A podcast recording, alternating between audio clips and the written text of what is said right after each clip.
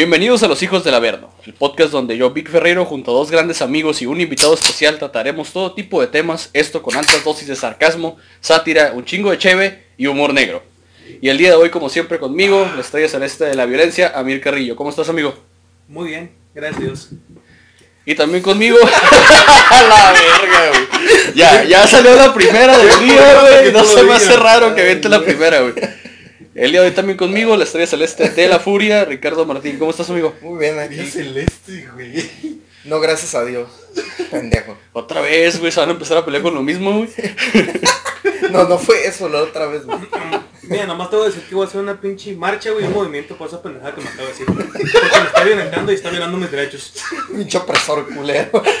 Oprímeme esta. Cuerpo a tu decisión. Cuerpa. ok, el día de también con nosotros, el día de hoy, eh, nuestro invitado para este tema, que casi no se ve en la cámara, tiene que hacerse más para el frente. Pendejo. Este, Axel Hernández, el americanista número uno de todo México. Amigo, ¿cómo estás? Bienvenido. Muy bien, Vic. Muchas gracias por la invitación. A ver, ¿hasta cuándo se dignaron a invitarme, culero? Tantos pinches capítulos y no más. Es que nos habíamos organizado, güey. De hecho, de hecho eres el segundo invitado, güey. No nos habíamos organizado, güey. Estábamos calando primero los primeros 10 episodios a ver cómo nos salía. Y ya invitar gente, güey. no abandonamos el proyecto. De hecho. De hecho, tú no estuviste en los primeros episodios, güey. Pero si te diste cuenta, estaba mal acomodado aquí, güey. No nos podíamos acomodar bien y ya, por fin, ya supimos qué pedo, güey. Ah. Ok, el día de hoy, pues, obviamente, pues, te pasamos un poquito del tema, güey. Y, pues, nosotros, creo que tú fuiste el que lo eligió, ¿verdad? Ok.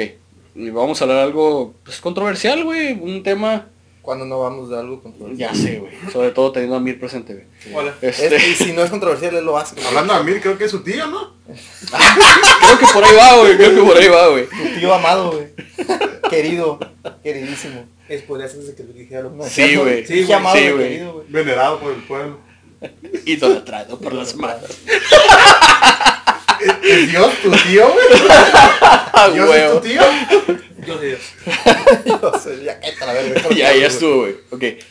Bueno, pues el tema de hoy es, ya saben, vamos a hablar un poco de narcos, un poco de toda esta mierda en la que muchos de los jóvenes, de pues, más o menos la mayoría son hombres, sabemos que se meten mucho en este desmadre.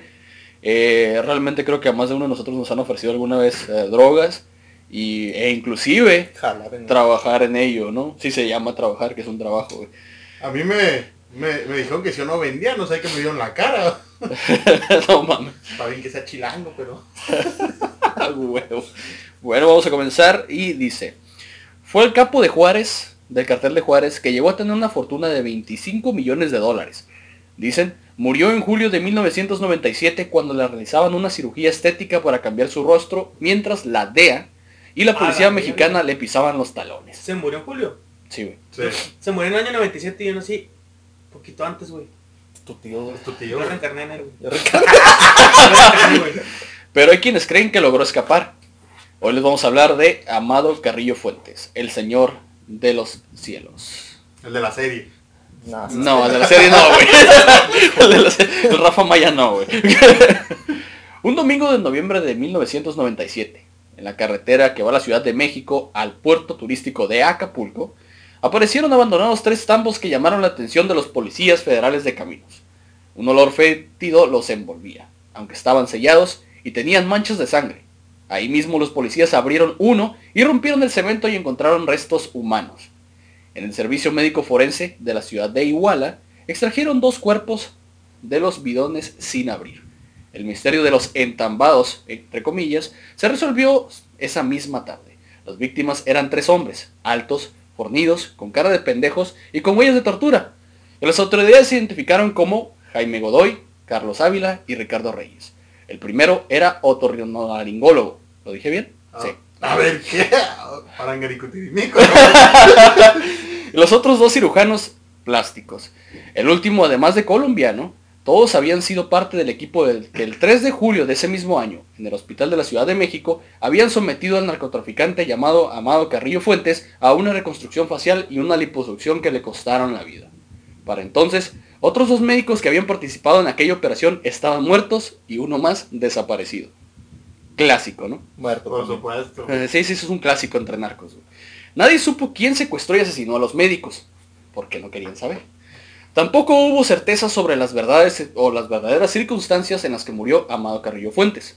La versión oficial anota que fue un paro cardíaco que sobrevino tras ocho horas de operación. Pero hubo testigos que afirmaron que el quirófano, del quirófano había salido vivo. Luego de la autopsia se reveló que habían suministrado un medicamento hipnótico mezclado con anestesia que le produjo el paro cardiorrespiratorio. Todavía hoy hay dudas superficiales sobre las causas de su fallecimiento y hasta versiones de que sigue vivo, está en Argentina o Chile y colabora con la DEA. Tan misteriosa fue la muerte como la vida de este capo. Narco, que se convirtió en un poderoso traficante de cocaína en México, líder del cártel de Juárez y conocido como el Señor de los Cielos, por poseer la más grande flota de avionetas del tráfico de Colombia a México y posteriormente a Estados Unidos. La DEA afirmaba que poseía al menos 30 aeronaves, incluidos algunos Boeing 727, y los que quitaba el fuselaje, los asientos y todo lo necesario para transportar el polvo zombie. A lo mejor el avión presidencial era de él, güey. ¿Mande? A lo mejor el avión presidencial era de él. Puede ser, güey. A lo mejor por eso lo está rifando el, viejito- el cabecita de cebolla, güey. Ah, pues sí, güey, si quieres hacer todas las muestras, güey. Ah, Todo el talco. Todo el talco. Talco para bebés, pendejo. A huevo. La DEA afirmaba que poseía al menos 30 aeronaves como lo mencionábamos. Algunos Boeing 727, los que les quitaba todo lo que habíamos mencionado anteriormente para transportar el polvo zombie a Estados Unidos. Cuando murió, la DEA y la revista Forbes le calcularon una fortuna cuantiosa que rondaba los 25 millones de dólares en negocios, propiedades acumulados en prostitutas y demás. Acumuló hace 17 años de carrera como narcotraficante. En la pequeña comunidad de Guamuchilito, municipio de La Molato, Sinaloa, había una finca de 24.000 metros cuadrados de la que se levantaban pinos y palmeras, y donde corrían cabras, borregos, avestruces y tu hermana. Este cate, güey, porque corren borregos, avestruces, caballos. De todo un poco, ¿no? Ahí vivió durante su, hasta su muerte en 2014 doña Aurora Fuentes López, madre de ocho hijos, Angélica, Amado, Cipriano, Vicente, Guadalupe, Alberto, Rodolfo, José Cruz y no sé quién más faltaría, güey. Su puta madre. Son un chingo de hijos, güey. Dicen que la llamaban mi niña. Y que los hijos de Amado y Vicente construyeron para ella ese rancho que dejaba tras los años de pobreza de los hermanos Carrillo Fuentes. Hijos de doña Aurora y Vicente Carrillo Vega, los sobrinos del narcotraficante Ernesto Fonseca Carrillo, Don Neto, Don Neto. uno de los fundadores y líderes del cártel de Guadalajara en aquel entonces. Amado, el segundo de ocho hermanos, adoptó como su pueblo natal Guamuchilito. Pues dicen que en realidad nació en La Tuna, de donde viene el Chapo municipio de Badiraguato, el 17 de diciembre de 1956. Apenas estudió, porque desde la adolescencia se enroló con su tío Neto a cuidar los campos de Ah, marihuana y servir como mula para el trasiego de droga. Eso sonó demasiado mal, se enroló con su tío Neto. Sonó Se enroló pedo. en el negocio, güey. ¿no? La verga. Pedo. El joven amado mostraba obediencia, lealtad, disciplina y discreción, como No todos los peleadores de artes marciales, ¿no? No eres tú, güey. No, tú no eres discreto. No, tú no eres nada discreto, güey. A la hora de cumplir los encargos de su tío. ¿Qué, qué, qué dijiste? Cuando quiero sí. Cuando te conviene. El peor que, el peor es que nunca quieres, güey. Ese es el problema, güey. Y los que nos están escuchando en Spotify y viendo en YouTube saben que no eres discreto, güey. También se cuenta que era muy astuto, despiadado con sus enemigos, mujeriego y que le gustaba el alcohol y la coca. ¿No eres tú seguro? Sí, güey. no eres tú, güey. Ya lo estoy dudando. ¿Te gusta el alcohol y el talco para bebés, güey? Que al mismo tiempo era generoso con los suyos, su familia y sus dos pueblos, así dice, güey, La Tuna y Guamuchilito, a los que dotó una iglesia, un jardín, una escuela y todos los servicios para vivir bien. En realidad, poco se sabía de él cuando vivía. La policía, cuando comenzó a perseguirlo, solo tenía una vieja fotografía suya y ni siquiera sabían su edad real. El sigilo lo acompañó desde sus primeros años de narcotraficante, cuando su tío Don Neto, como le llamaban a Fonseca, lo mandó al poblado de Ojinaga, en Chihuahua, y que aprendiera todo el negocio de la marihuana con sus socios. Pablo Acosta Villarreal, apodado El Zorro de Ojinaga. No sé si han escuchado de él. Era uno de los primeros, güey, que empezó con el pedo. Y para acabarlo de chingar, oh, este. Zorro de Ojinaga, güey, era ciudadano americano, güey. Y podía pasar droga como quisiera, güey. Es más, en aquel entonces, güey, estamos hablando que el pinche línea de ser un pinche alambre de púas, güey. Podías crecer como si nada, güey. Para Costa de Villarreal, Amado fue su favorito, su protegido y durante más de 10 años trabajó a su lado. Primero como su asistente y después como su segundo en la jerarquía del negocio, ¿no? La mancuerna acabó cuando Amado lo mandó a matar en abril de 1987. Pinche culero. Sí, sí, sí, a huevo, güey, ya sé cómo es este pedo, ¿no? La traición vino de la mano de Guillermo González Calderoni, entonces director de Intercepción Aérea, Terrestre y Marítima de la PGR, güey, acusando años después de proteger a narcotraficantes de diversas organizaciones. Ahorita el vato está muerto, güey, por si preguntan. Qué raro. Todos los datos para ubicarlo y un millón de dólares de pago a Calderoni acribilló a Costa Villarreal y dejó libre el camino para que Amado Carrillo Fuentes asumiera el control del grupo narcotraficante que operaba en Ojinaga y más tarde se convirtió en el cártel de Juárez, uno de los más poderosos de México. ¿Por qué? Porque todos sabemos que la frontera es pedo para cruzar droga, güey. Cuando Amado Carrillo se trasladó a Ojinaga en los años 70 del siglo pasado, un ex policía de la Dirección Federal de Seguridad, por sus siglas DFS, la entonces Policía Política Mexicana, encabezada de las primeras operaciones por el serial cártel de Juárez en Chihuahua. Se llama Rafael Aguilar Guajardo, y años más tarde la prensa lo identificó como el dueño del Premier, un exclusivo centro nocturno de la Ciudad de México cuya propiedad compartía con el empresario Gerardo Terrazas, otro protegido. el cuando comenzó a hacer negocios Amado Carrillo, se ganó su confianza y consiguió que lo dejara manejar la droga que llevaba a Colombia y la compartiera con sus contactos. Al poco tiempo ya había desplazado su negocio de los envíos de cocaína a Estados Unidos. A finales de la década de 1980, Amado Carrillo Fuentes dejó Ojinaga y se asentó en Ciudad Juárez, bajo total anonimato. Era lo que tenía este cabrón, güey. Por eso casi no sabían de él, güey. Es como eh, el Mayo Zambada, güey. O sea, saben que es uno de los líderes de Sinaloa, pero nadie sabe quién es, güey. O sea, si lo ven no, no, no lo identifican. Puro pinche nombre. Ajá, nada más. Puede ser De- tú. puede ser. Puede ser este güey. Puede ser ella. No, es cierto. Desde ahí construyó el poder del cártel que, de acuerdo con la DEA, asumaba ganancias semanales de 200 millones de dólares, güey, por el tráfico de cocaína y después heroína.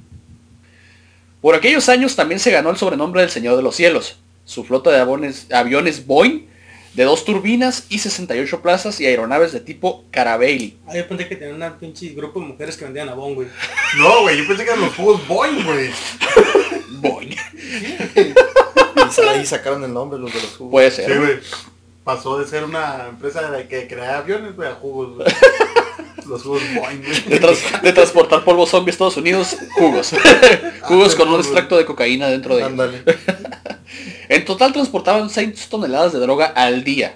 El gobierno de Estados Unidos estimó que en 1994 el cártel de Juárez manejaba 60% de la cocaína colombiana que llegaba a ese país por México y que la sola organización introducía cuatro veces más cargamentos de droga que todos los competidores juntos. A la verga. El gobierno de Estados Unidos estimó que para 1994 Amado Carrillo lo señalaba como uno de los narcotraficantes más poderosos del mundo al desembarcar, desbancar perdón, a su competencia colombiana y en especial al cártel de Cali y los mercados estadounidenses de Chicago, Atlanta, Oklahoma y Seattle. El más satisfecho con él era su socio, Aguilar Guajardo, pero no compartió el éxito por mucho tiempo, ya que el 12 de abril de 1993, adivinen qué pasó. Lo mandó a matar. A huevo. A huevo. Se murió en el muelle de Cancún en Quintana Roo. Aguilar Guajardo fue acribillado cuando iba a abandonar su lancha, güey. Imagínate, güey, llegas de pescar acá viene a toda madre, güey.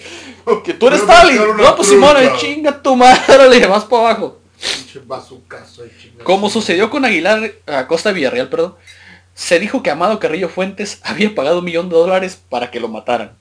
Poquito. Lo traía en su bolsillo. Ah, no mames, güey, eso es lo que gana con una miada al baño, güey. De hecho, se limpia el culo con eso, creo. Sí, güey. Él no ocupaba, Se limpiaba, comprar- perdón. no ocupaba comprar papeles, güey, si viviera ahorita, güey.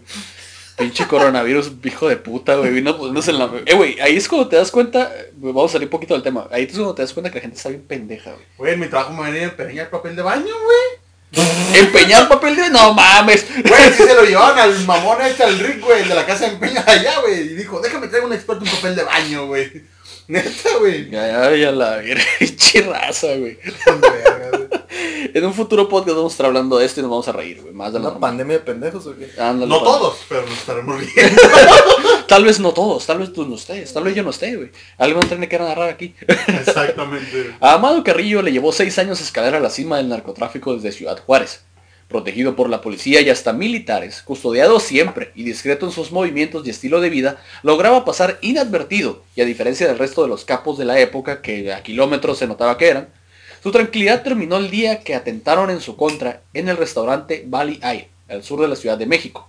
El 24 de noviembre de 1993, él escapó vivo gracias a que sus guardaespaldas, Alcides Ramón Magaña, el metro, Ah, así le apodaban, güey. Pero las investigaciones lo pusieron en la mira. Para entonces, Carrillo Fuentes estaba involucrado en 26 in- investigaciones previas por parte de Estados Unidos y en México había dos órdenes de aprehensión en su contra por delitos contra la salud. La DEA además ofrecía 5 millones de dólares y 30 millones de pesos por parte de la PGR por información que llevara a su detención. Amado, al parecer, confiaba lo suficiente en su red de protección que había tejido, porque la prensa afirmaba que en su momento, entre mayo y julio de 1997, viajó a Rusia, Cuba y Chile para expandir su imperio.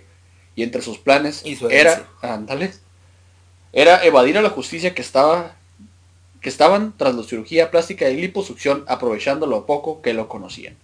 El 3 de julio de 1997, en el hospital de Santa Mónica, ubicado en Polanco, una de las zonas más exclusivas de la Ciudad de México, ¿es cierto eso, Axel? Confirmo. Sí. Sí. Confirmo. Muy bien. Es cierto. Llegó Antonio Flores Montes para someterse precisamente a esas intervenciones quirúrgicas a cargo del reconocido médico colombiano de enorme Ricardo Reyes, uno de los tres asesinados que mencioné al principio, Entambados en entambados. El doctor sabía que se trataba de realidad de Amado Carrillo Fuentes, quien falleció al cabo de la operación por presencia residual de agentes farmacológicos tipo analgésico, que de acuerdo con el informe de la autopsia se dio a conocer en su momento. Su muerte fue declarada a las 6 de la mañana en la habitación 407, donde Amado estaba completamente solo. Mm, hay algo raro aquí. Al día siguiente, su cuerpo fue trasladado a la funeraria García López, donde uno de los más exclusivos de la capital mexicana. ¿Sí? Sí. Muy bien. Que se encargaría de trasladar a Culiacán y después a Badiraguato a Antonio Flores Montes, de 42 años, originados de Zacatecas, según su certificado de función. Hasta en eso mintieron, qué chingón. Imagínate uno de los dos se muere, güey. No, güey, se llamaba Ant- Antonio, güey, no Víctor, güey. Ah, qué mamada, ¿no? Esa misma tarde la PGR informó en un comunicado, desde el 4 de julio por la noche, recibió informes de que el Señor de los Cielos había fallecido. La información fue avalada por la DEA, aún sin ver el cadáver. Pendejo. es un clásico, güey, esta madre. No, no- no es un clásico, se llama México. Sí, güey. ¿Por, ¿Por qué no progresamos? Porque México. El peje. No, antes- caca, Por favor, no hablen de eso, abrácense. Antes de Abrazos, del narcotráfico. su cuerpo fue mostrado públicamente una semana después en el ataúd. De su rostro sobresalía el negro bigote que despertó las sospechas. ¿Acaso no tuvieron para afeitarlo para la cirugía? Se preguntaba la prensa. Surgieron las suposiciones sobre un posible doble. Era una de las estrategias que Amado Carrillo Fuentes para evadir a las autoridades y a sus rivales. Inteligente el hijo de puta. Coincidió que en esos días de la desaparición de un comandante de la Policía Judicial del Distrito, José Luis Rodríguez, el Chiquilín, A la verga. ¡Pinches apodos, Y güey! seguro el hijo de la verga medía como un metro noventa. ¡Ándale! güey. Clásico, Siempre, clásico, güey, clásico que le pones el apodo del Chiquilín es muy bien alto, ¿no? güey. a quien la prensa le adjudicó un sospechoso parecido a Amado Carrillo Fuentes. Además, nada se sabía de él desde hace unos días antes de la muerte del capo. güey. Las sospechas las avivó dos años después, en 1999, cuando José Alfredo Andrade Bojorques, en su libro Desde Nabolato Vengo, ah cabrón, ¿no es una rola esa? ¿Sí, no? No es una canción, ¿no? Creo. No sé. Biografía de Amado Carrillo Fuentes, en el que describía las desapariciones de quienes habían sugerido o sugerido que Amado Carrillo Fuentes no estaba muerto. El autor también desapareció en noviembre del mismo año. A la verga. y valió verga. En noviembre del mismo año desapareció ese cabrón, güey. O sea, publicó algo y valió muchísima verga, güey. No puedo creerlo, güey. Ay, güey, es el pedo de la historia de los narcos, güey, que siempre, siempre, siempre tiene que haber eh, algo de ese tipo, ¿no? güey? Algún, algo, ese pequeño detalle, güey, que dices, a la verga, güey, qué pedo con esto, güey. Pero pues la raza le gusta, güey. la- Neta, güey, hay una cosa que, que me saca de onda bien cabrón, güey, eh, en este aspecto, de cómo la raza, güey, idolatra a estos cabrones, güey. Pues ya ves, güey, como al pinche Chapo le hacían misas y marchas para que lo dejaran libre y su Es que esos güeyes ayudan a la gente, pues, ayudan a la gente con bajos recursos. Cosa que el gobierno no hacía. Cosa que, O no hace, más bien. cosa que no hace el gobierno, esos güeyes lo hacen de mala mal de, con dinero sucio. Pero lo hace. Y la gente se, le vale verga a la gente, pues a la gente. Pues de hecho lo, lo mencionaste al principio, ¿no? Que adoptó a los dos municipios, a sus, sus dos pueblos, pues sí los proveyó de recursos, escuelas. Es que pr- prácticamente, güey, eh, no es por nada, güey, y creo que voy aquí a, a, a liberar información que no debería, güey, pero lo voy a hacer, ¿no? Este, ¿quién de nosotros no ha conocido a alguien que está bien metido en esa madre, güey? Y realmente son personas, güey. Ahorita los morros pendejos no, güey. O sea, estamos hablando de personas grandes, güey. Son las personas más amables del mundo, güey. Te, te quieren ver, güey. Y te ven como una persona bien a toda madre, güey. Te tratan bien, te invitan a sus paris. Pero tú no sabes ni qué pedo hasta que ya estás ahí, güey. O después de que los agarraron, o los mataron, o los decapitaron, o, o los violaron, o yo sé qué verga, ¿no? Ok. Las sospechas de este libro, en el que el autor desapareció más de 20 años después de la muerte de Amado, ni la PGR sabe lo que realmente sucedió con el autor, ni todos los desaparecidos. En la solicitud de información, el periodista Omar Sánchez de Tagle, así se llama, o como se conoce, animal político, le pidió a la PGR el resultado de los estudios histopatológicos practicados en riñón, hígado, pulmón, encéfalo, cerebro, médula, miocardio, vaso, páncreas, cadáver analizado en julio de 1997 y los resultados de la identidad de ADN de Amado Carrillo Fuentes. ¿Me faltó algo? Creo que no. Casi todo el pinche cuerpo mencioné, güey. La Subprocuraduría Especial de Investigaciones de la Delincuencia Organizada, por sus siglas, la CIEDO, no sé si la has escuchado,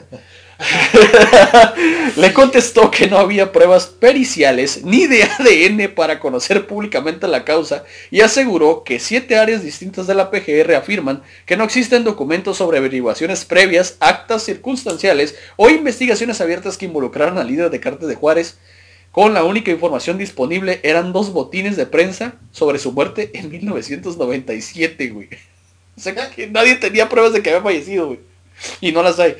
A raíz de su muerte, entre comillas, Amado Carrillo, su hermano Vicente, conocido como el Viceroy, o Viceroy, como quieren llamarle, quedó al frente del cártel de Juárez hasta el 9 de octubre del 2014, cuando fue detenido por elementos de la Policía Federal de Torreón, Coahuila, junto con su chofer y escolta Jesús Dimas Contreras. El Dima. El Dimas, acá, apodado el Dimas.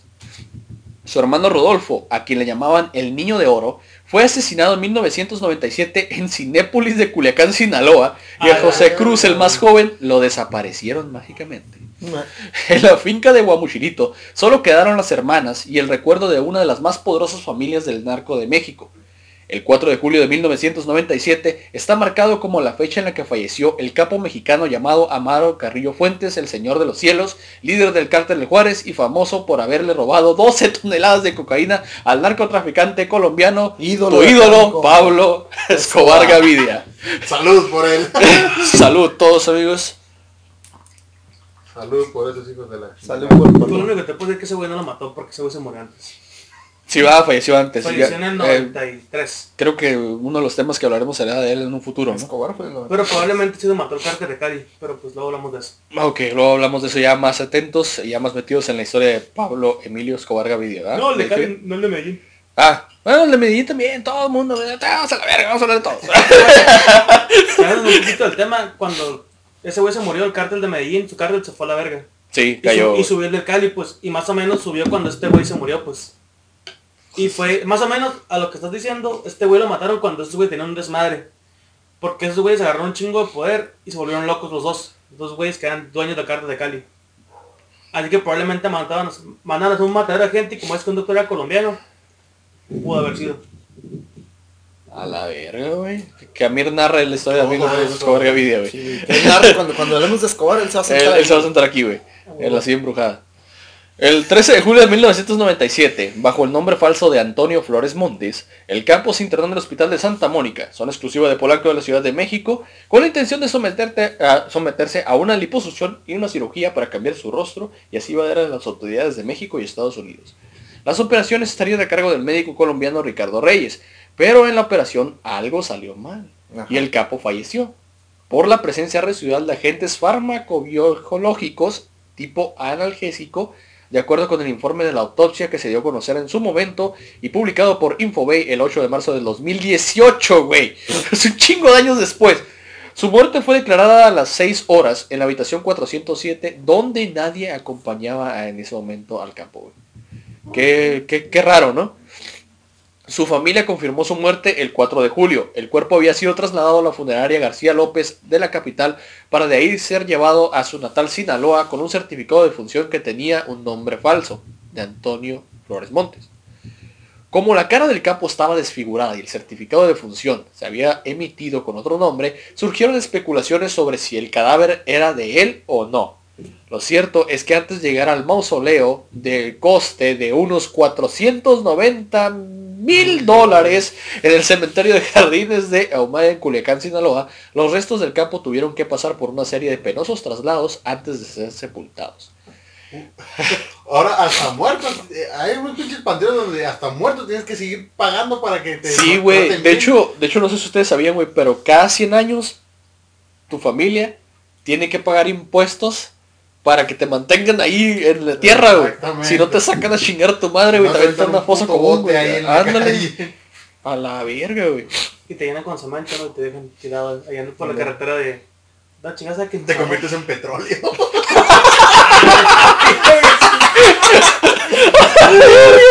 políticamente correcto. Ay, güey. Te usan para la gota, güey. El meme de Patricio, me dijeron que nunca iba a servir para nada. Sí, güey. Ahí está, güey, todos los güeyes que nunca sirvieron para nada en su puta vida, güey, va a tener una puta función al final de cuentas, güey. Pues sí, güey. Presos de la época, destaca que la familia, autoridades federales y autoridades municipales entraron en una serie de pugnas antes de que pudieran realizarse los servicios funerarios correspondientes. Un cable de julio de 1997 de la agencia EFE, reproducido por el diario El Tiempo de Colombia, daba constancia de que la familia del capo había de confirmar que su muerto era de un paro cardíaco en el hospital de la Ciudad de México mientras le practicaban una operación para cambiar su fisionomía. Mientras las autoridades mexicanas, que realizaron una serie de pruebas en las huellas digitales, informaron de la probable muerte, entre comillas, ante la necesidad de hacer los exámenes necesarios para poderlo confirmar. A pesar de las dudas, la agencia antidrogas estadounidense DEA, por sus siglas en inglés, confirmó la muerte del capo. Thomas Constantine, como el de la película, A la quien entonces era director, afirmó, fue quizás el varón de la droga más importante de México. La familia había trasladado en silencio el cuerpo del capo a Sinaloa, para poder realizar los funerales y sepultarlo. Ya en Sinaloa, su madre, Aurora Fuentes, había identificado el cadáver y lo estaban velando en la funeraria San Martín de Culiacán, a donde llegaron hombres armados que secuestraron el cuerpo con todo y el ataúd a la verga. Necrofílico. Al mismo tiempo, según la agencia EFE, los policías vestidos de civil con fusiles automáticos cerraron el aeropuerto de Culiacán para llevar el cuerpo de regreso a la Ciudad de México. Sentada en una silla, en una silla estilo Luis XV en su lujosa hacienda, Doña Aurora, como se le conoce a la madre de Carrillo, en los alrededores de esta comunidad agrícola, se lamentaba por lo que consideró un imperdonable ultraje, publicó EFE.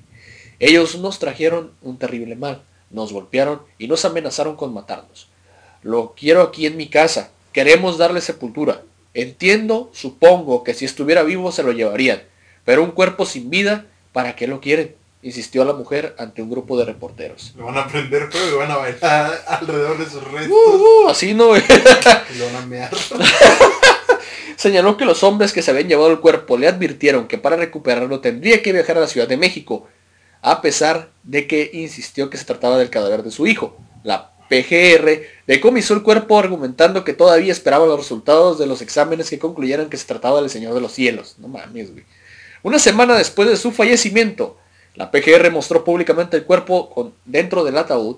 Su rostro estaba completamente deforme e irreconocible, lo que despertó aún más dudas sobre de la cara sobresalía un bigote cuando se supone que para la cirugía se había rasurado. Finalmente, el cuerpo fue entregado a la familia y sepultado en el mausoleo de su interior que tiene una capilla para 50 personas. Toda la perra familia. Así, a huevo, en güey. Amado Carrillo Fuentes fue uno de los primeros capos que utilizó aviones en recreación para traficar cocaína a los Estados Unidos. Era conocido como el Señor de los Cielos por el tamaño de su flotilla de aeronaves. Y esto fue el Señor de los Cielos, Amado Carrillo Fuentes. Algo que se me ha olvidado, algo que sabían ustedes. Se te pasó a decir que dejó como 30 hijos de mujeres diferentes, güey. Era un cabrón. Obviamente Cubanas, todos cabrones. brasileñas, gringas, mexicanas, le vale verga, güey. A la ver, no, la historia está interesante, güey. La historia del narco es interesante, güey, pero tiene sus... Sus le ponen de más en veces, ¿no? Ah, Hay sí. que entender eso, güey. La gente que idolatra a esos cabrones, la neta, güey, qué ¿Cómo se pendejos están. La casa que tenías, ¿no? Pues ahí él mismo lo dijo, comunidad Allá en- agrícola. Comunidad agrícola. Ahí en Hermosillo, Sonora, Amado Carrillo tiene una casa que le dicen la casa árabe. Está, Bien verga. está tan grande que son como dos cuadras de largo, largo, una de ancho y otras dos de largo así. Pinche terrenote, güey, el pinche cantón está enorme, o sea, tiene un putero de habitaciones, tiene unas cúpulas gigantes. Con la mansión Winchester. Ándale, Simón, güey. Más la o menos como está bien perra, güey. Otro Ajá. tema muy bueno, por cierto, güey. Ah, sí, güey. Bueno, la neta es un buen tema. La verdad, eh, creo que el próximo podcast, a ver a quién invitamos, güey. A ver cuándo nos vuelves a visitar realmente, güey. A ver cuándo podemos, de nuevo que vengas para acá. Este, creo que no te miras o sí te, sí te Sí, miras. sí, sí, sí. Yo estoy viendo la grabación está. Ah, huevo. Entonces, eh, Axel, ¿dónde te pueden seguir en Instagram los que nos escuchan? Pues en Instagram me pueden seguir como Axel Hernández 86. Twitter no uso, la verdad. si no, publicaré puras pendejadas. Ah, huevo, yo lo hago. Como- Ah, huevo. Ah, mira, ¿en qué redes sociales te pueden seguir, güey? A mí como Amir con H al principio, guion bajo Carrillo. En Instagram, ¿verdad? Instagram, Ok. ¿Y a ti, Ricardo, cómo te pueden seguir nuestros... Me pueden seguir en Instagram como ricardo con K, punto Martín 34. Y a mí, mortales hijos de puta, me pueden seguir como Dark de Oscuridad en inglés, H. Bitzer con T y K al final, 89 por favor, Twitter, Instagram y mi maníaco trasero en Facebook. Eh, tenemos un pinche mm, Instagram para el podcast también, se llama Los Hijos del Averno 2020 y nos pueden seguir.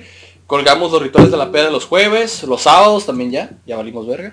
Y eh, obviamente contenido exclusivo. Estamos por abrir nuestra página de Patreon, como les había comentado, ya estoy investigando eso.